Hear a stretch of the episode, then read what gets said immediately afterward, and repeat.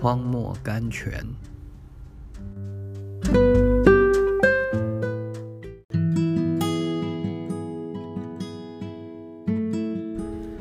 九月二十一日，我将万事当作有损的，因我已认识我主基督耶稣为至宝。菲利比书三章八节。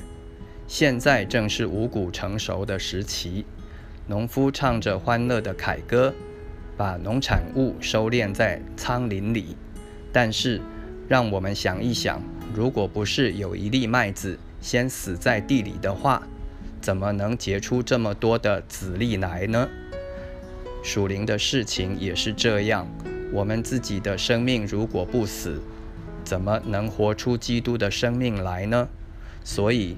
让我们不再顾念我们自己的安乐和幸福，我们必须将自己的生命完全钉死在基督的十字架上。不但将犯罪的欲望和习惯钉死，连天然生命中一切无罪的、美好的也该一起钉死。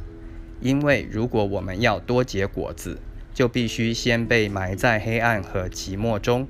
亲爱的，恐怕你一定会像我一样。一听到这个消息，心中就会感到非常失望。但是，让我们记着，主竟看上了我们，要我们与他一同受苦，在我们这岂不是一件极顶荣幸的事吗？并且，一切所遭遇的，无非要把我们造成合乎主用的器皿。痛苦生丰富，死亡生生命，这是神国的定律。意自静默的时候。In the hour of silence.